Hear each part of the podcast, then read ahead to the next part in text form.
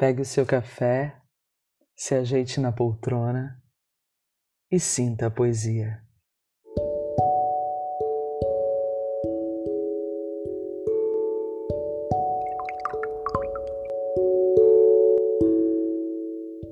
No episódio de hoje, a poesia de Diane Marchini.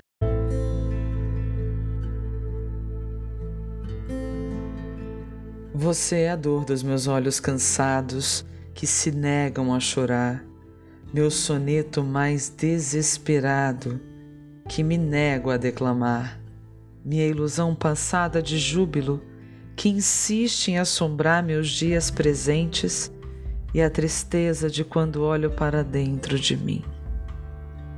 És ferida que nunca fecha, porta eternamente aberta, cidade fantasma no meio do meu país.